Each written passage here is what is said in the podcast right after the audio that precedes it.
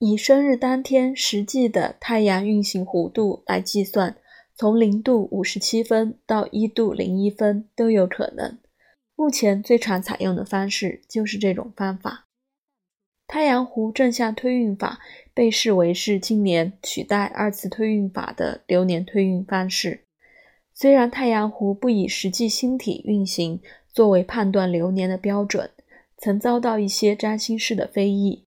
但是，许多占星师都以经验证明，太阳弧正向推运有其强烈的预测准确度，甚至可以佐以已发生事件的时刻，替出生时间不准确的人重新做命盘校正。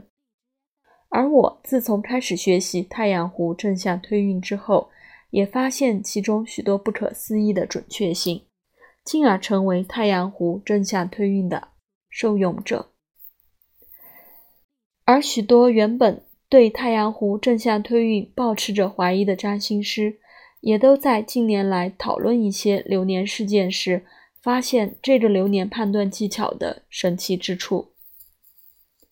太阳弧正向推运与二次推运都可以拿来作为判断一个人生命历程主轴的依据。我们可以从这些图上行星的移动。以及与本命盘行星的互动，来描绘出一个人生命当中的身心变化。与二次推运法不同的是，在太阳弧正向推运的星盘上，所有的行星都维持着与命盘上相同的相位，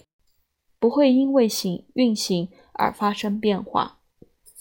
例如，本命盘的太阳、土星四分相，在太阳弧正向推运的途中。当流年的太阳、土星会因为移动的度数相同而维持着这个四分相。假设太阳移动零度五十七分，星盘上所有的行星及宫位都会跟着移动零度五十七分。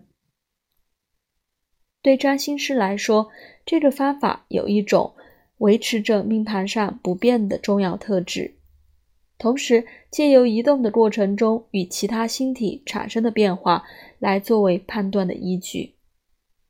这个推运法同时也会让原本在二次推运中移动较慢的行星也跟着移动，增加了预测的丰富性。